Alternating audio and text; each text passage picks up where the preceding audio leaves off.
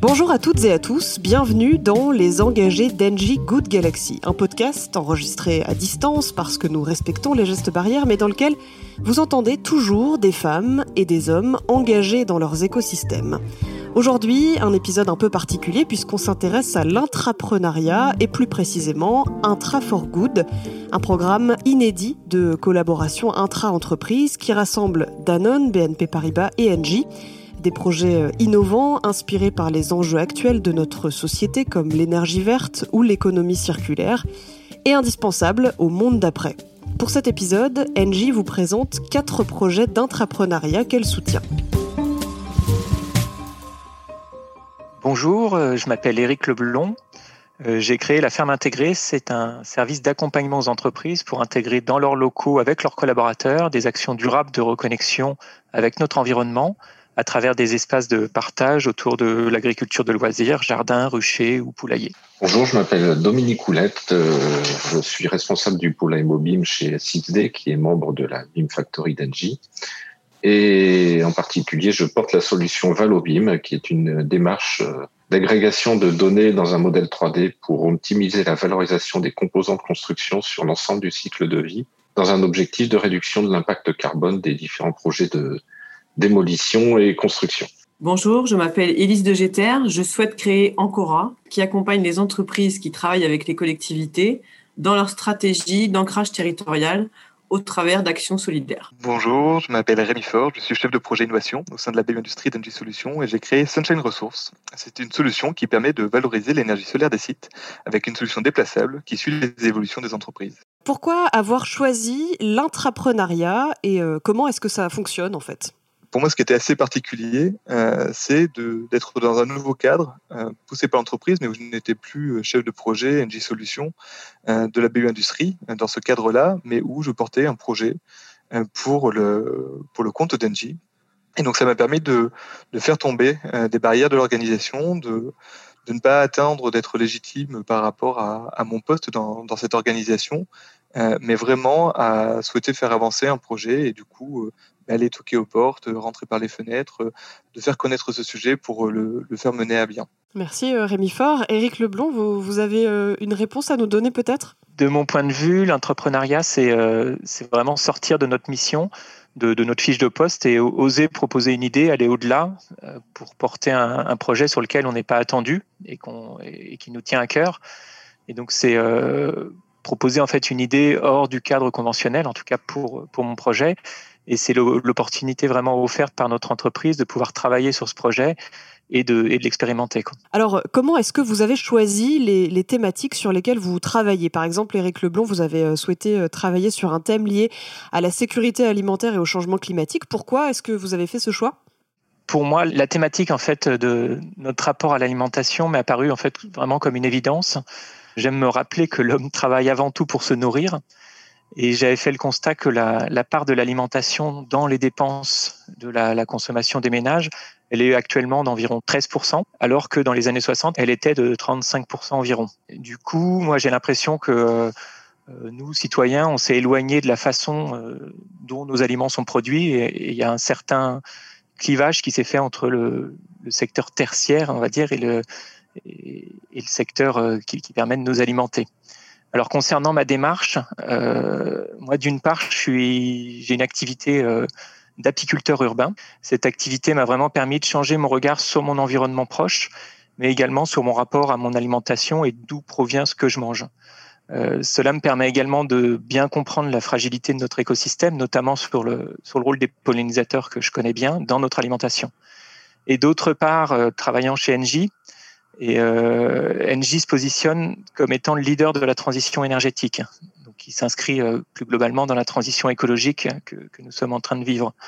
Et pour moi, la transition que nous devons opérer doit se passer par le, le changement des comportements des individus. Donc, si Engie veut avoir cette position de leader de la transition énergétique, l'entreprise doit également euh, accompagner ses collaborateurs dans cette transition individuelle. Et cela passe à travers mon projet par de l'éducation à l'environnement. Dominique Houlette, euh, pourquoi est-ce que c'était euh, important pour vous de, travailler pour l'économie circulaire? Déjà un petit rappel, l'économie circulaire, c'est quoi? Ça consiste à limiter la consommation et le gaspillage des ressources, donc la production des déchets, pour sortir d'une société du tout jetable et réduire de façon induite l'empreinte carbone. Pourquoi ça m'intéressait? Parce que je suis moi-même, à titre personnel, assez réticent à tout jeter en permanence. Je préfère réparer les choses que, racheter du neuf et mettre l'ancien aux ordures. Dans le secteur du BTP, on est responsable de 85% des émissions de CO2, c'est 246 millions de tonnes de déchets par an. C'est un gros contributeur à l'empreinte carbone. Et euh, dans le cadre de la loi relative à la transition énergétique, les acteurs de la construction vont devoir valoriser à minima 70% des déchets et ressources qu'on peut trouver dans, les bâtiments existants quand on fait de la démolition. On a fait un pilote sur 2000 mètres carrés d'un plateau de bureau, euh, donc du tertiaire, en valorisant 74% des composants de tout corps d'État, hein, les menuiseries, les faux plafonds, les, les bureaux, les, les, les, appareils sanitaires, etc. On obtient un gain carbone de 41 tonnes CO2 équivalent. Ça ne parle pas comme ça des 41 tonnes, ça représente quand même 300 allers-retours Paris-New York pour une personne. Donc là, on voit vite le, l'échelle des gains possibles. Élise de Géter, je me tourne vers vous à présent. Euh, la solidarité et l'entrepreneuriat, c'est euh, un peu euh, la thématique que vous souhaitez porter avec Ancora. Pourquoi est-ce que c'était important pour vous?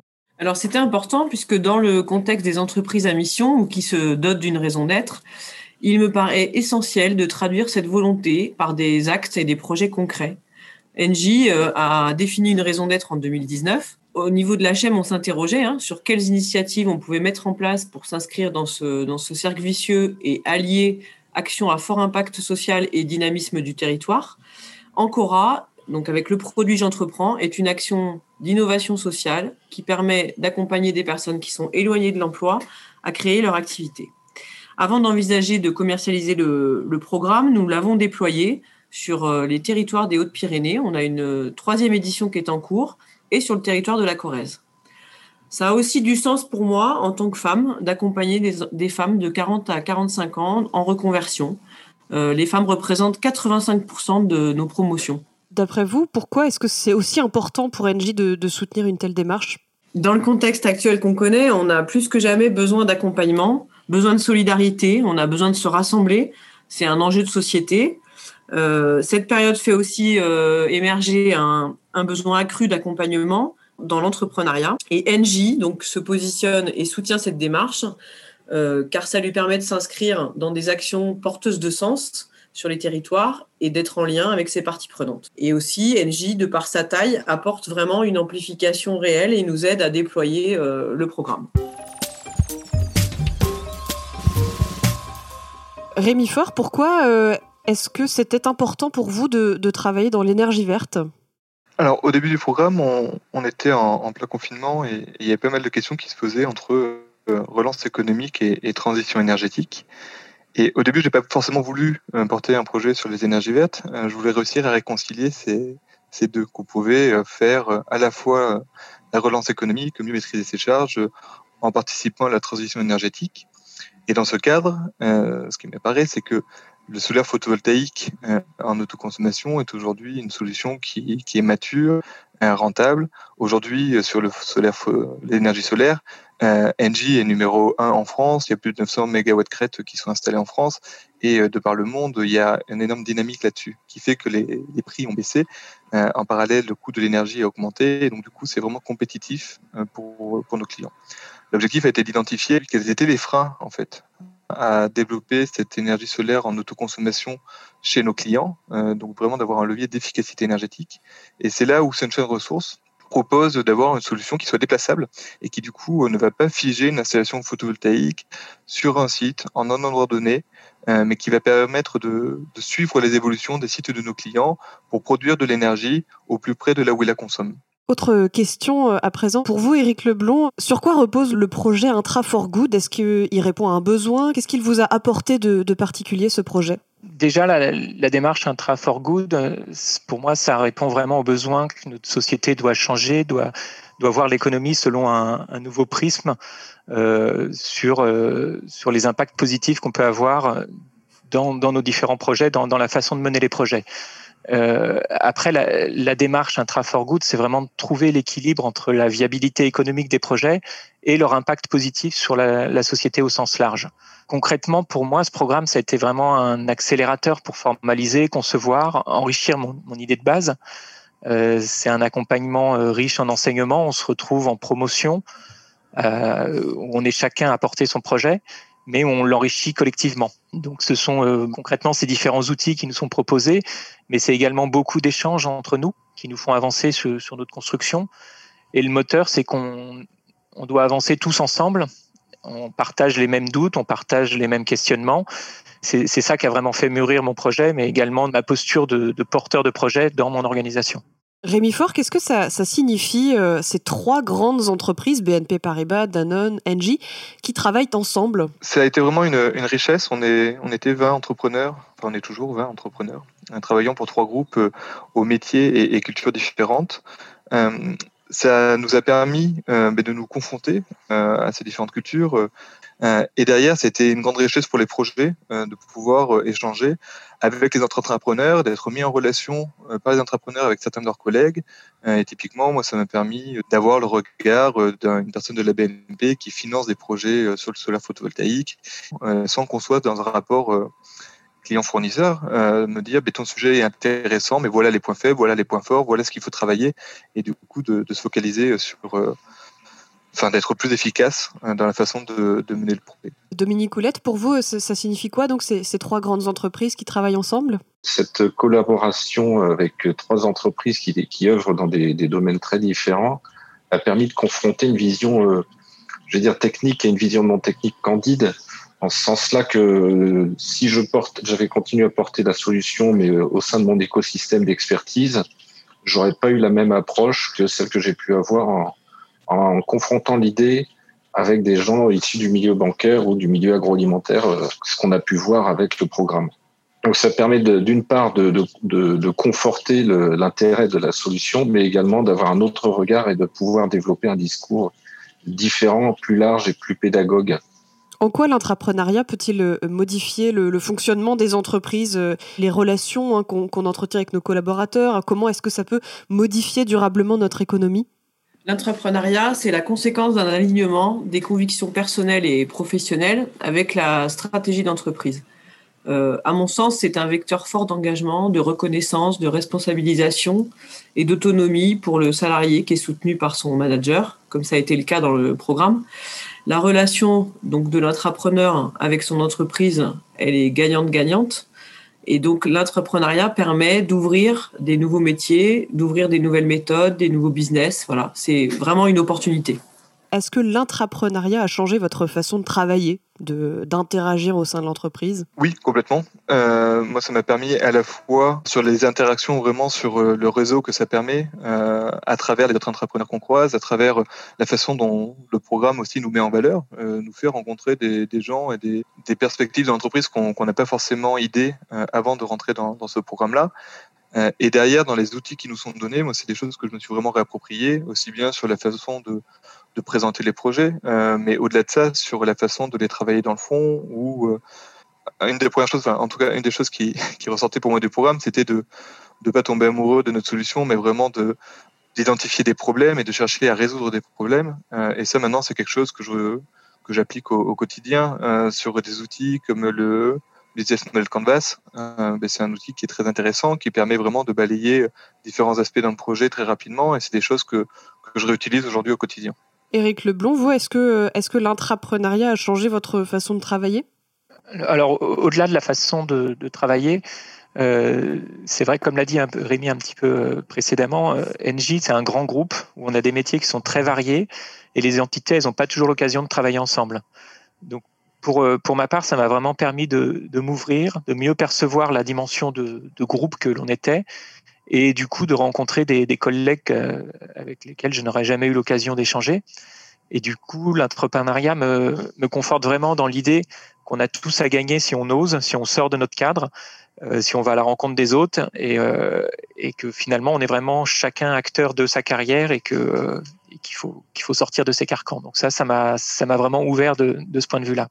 D'après vous, euh, dans quelle mesure est-ce que la, crise sanitaire que l'on est en train de vivre et, le premier confinement ont, influencé ce projet? Ce confinement et cette crise, je pense que ça nous a, moi en tout cas, ça m'a renforcé dans le, passage à l'acte. Quoi. Ça pousse à l'audace en fait pour, euh, pouvoir prendre des initiatives euh, avec, voilà, avec tout le, sens hein, qu'on peut y mettre. C'est-à-dire que l'initiative, mais qui, a, du sens tant en termes d'environnement que d'impact sur la société. Euh, donc cette, cette crise nous a aussi montré qu'on était capable de s'adapter. Alors c'est sûr avec euh, un peu euh, difficilement par moment et, toujours positivement, mais c'est ces capacités d'adaptation sur lesquelles on peut s'appuyer aussi pour pouvoir envisager la suite. Merci Elise de Géter. Et vous, Éric Leblond, est-ce que d'après vous, la crise sanitaire et le premier confinement ont influencé ce projet? Alors, me concernant, étant donné que je suis apiculteur urbain, euh, j'ai la chance de pouvoir aller euh, m'occuper de mes abeilles et j'ai eu ces autorisations de sortie qui m'ont permis d'avoir vraiment ce bol d'oxygène dans, mon environnement proche. Donc, c'était des instants vraiment privilégiés. Et du coup, ça m'a vraiment confirmé que euh, ce type d'expérience, c'est ce que je souhaitais partager avec, avec les collègues, avec les autres, et que c'était, pour moi, été vraiment une richesse de pouvoir se se, rapprocher de ces plaisirs simples. Et, euh, et, donc, ça a été, moi, ça a confirmé mes convictions euh, par rapport à cette connexion, ce besoin de connexion qu'on a à notre environnement. Et vous, Rémi Fort, vous avez noté euh, peut-être une influence de, la crise sanitaire et du premier confinement sur, sur ce projet? Ben, Je me suis dit que c'était le bon moment, hein, que c'était le bon moment de, de, porter un projet, que c'était le, le, bon moment du coup de, d'essayer d'accélérer euh, sur euh, pour apporter des solutions sur cette transition énergétique, euh, qu'il y avait une prise de conscience qui était là, euh, que oui, il y avait des questions sur la partie économique, mais qu'on se rend bien compte que l'être humain est au milieu de la nature, au milieu de, enfin, sur une planète, qu'il faut en prendre soin et qui qu'il fallait qu'il fallait du coup remettre un peu en question notre notre modèle, notre façon de, de faire les choses, et qu'il fallait proposer des choses un petit peu différentes. D'où mon projet, d'où nos projets. Dominique Houlette, peut-être euh, vous avez euh, quelques mots à dire là-dessus, euh, sur l'influence de, la crise sanitaire et du premier confinement sur, sur ce projet? Disons, le, confinement, ça a permis de, comme on était chacun chez soi, faire de la vision dans tous les sens, de, se concentrer vraiment sur ce qu'on faisait à chaque fois qu'on échangeait et pas être en, présentiel juste un pion au milieu de, de l'assemblée. Euh, donc quand il y avait des échanges, il fallait être là, quoi, et, contribuer à, ce que tout le monde avance dans le même sens. Effectivement, comme le, disaient mes prédécesseurs, le, confinement a permis de prendre conscience de, de notre position en tant qu'homme dans la nature euh, et de comment on, on, peut mieux faire. On doit mieux faire même. C'est pas, on peut, on doit. Euh, donc effectivement, euh, le confinement a permis cette, prise de conscience un peu plus un peu plus forte. Quoi. Merci beaucoup. C'est ainsi que se termine cet épisode de la mini-série Les engagés d'Engie Good Galaxy, consacré euh, aujourd'hui au projet d'Intrapreneur et Intra for Good d'Engie, BNP Paribas et Danone. Merci aux intervenants Élise de Géter, Rémi Faure, Éric Leblond et Dominique Houlette. Ce podcast vous est proposé par Engie. Vous pouvez le retrouver sur toutes les plateformes d'écoute. À bientôt.